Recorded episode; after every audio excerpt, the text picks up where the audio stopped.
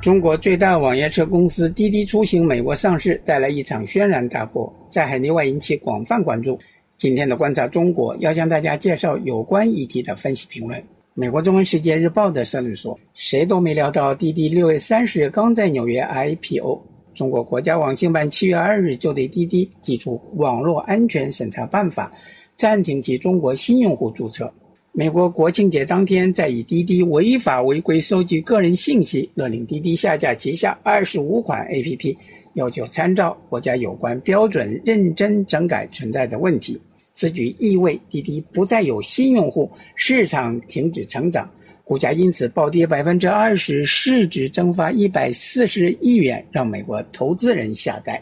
网上盛传滴滴数据库透露中共各部委官员加班情况。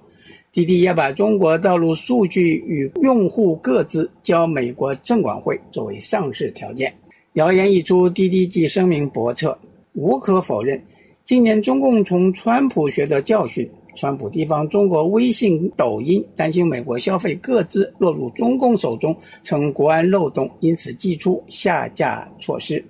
中共一样学样，以保护个人隐私权进行数位安全立法。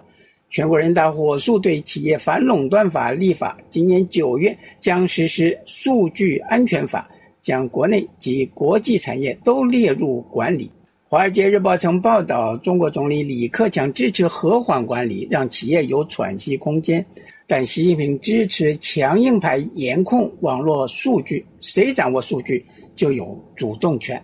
香港明报的社论说，规管科技企业。中国与西方手法颇不一样，用美国投资策略式形容，西方政府习惯在新行业出现初期即制定规管框架，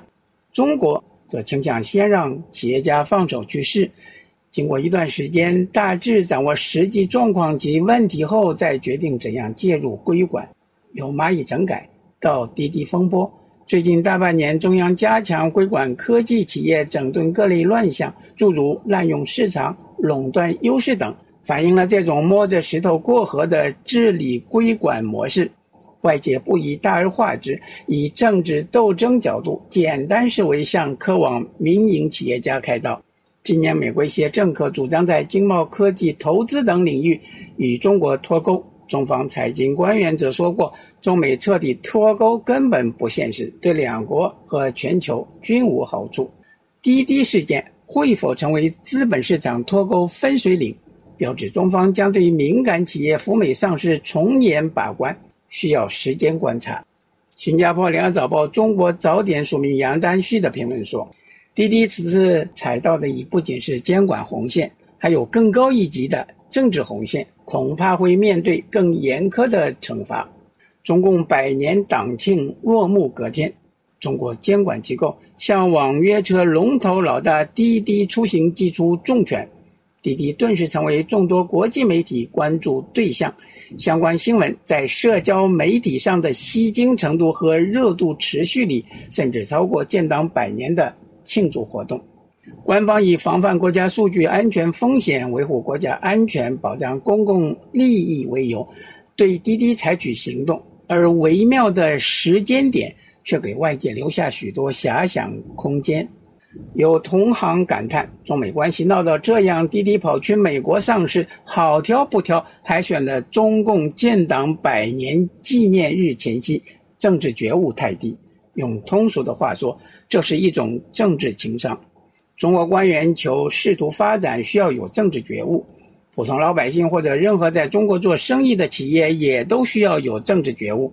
这在发生各种重大事件时尤为重要。对时局要有直觉式的认识和判断，感觉到风向，由此知道什么能做，什么做了会后果很严重。以上是法国国际广播电台特约记者张文忠在香港为您报道。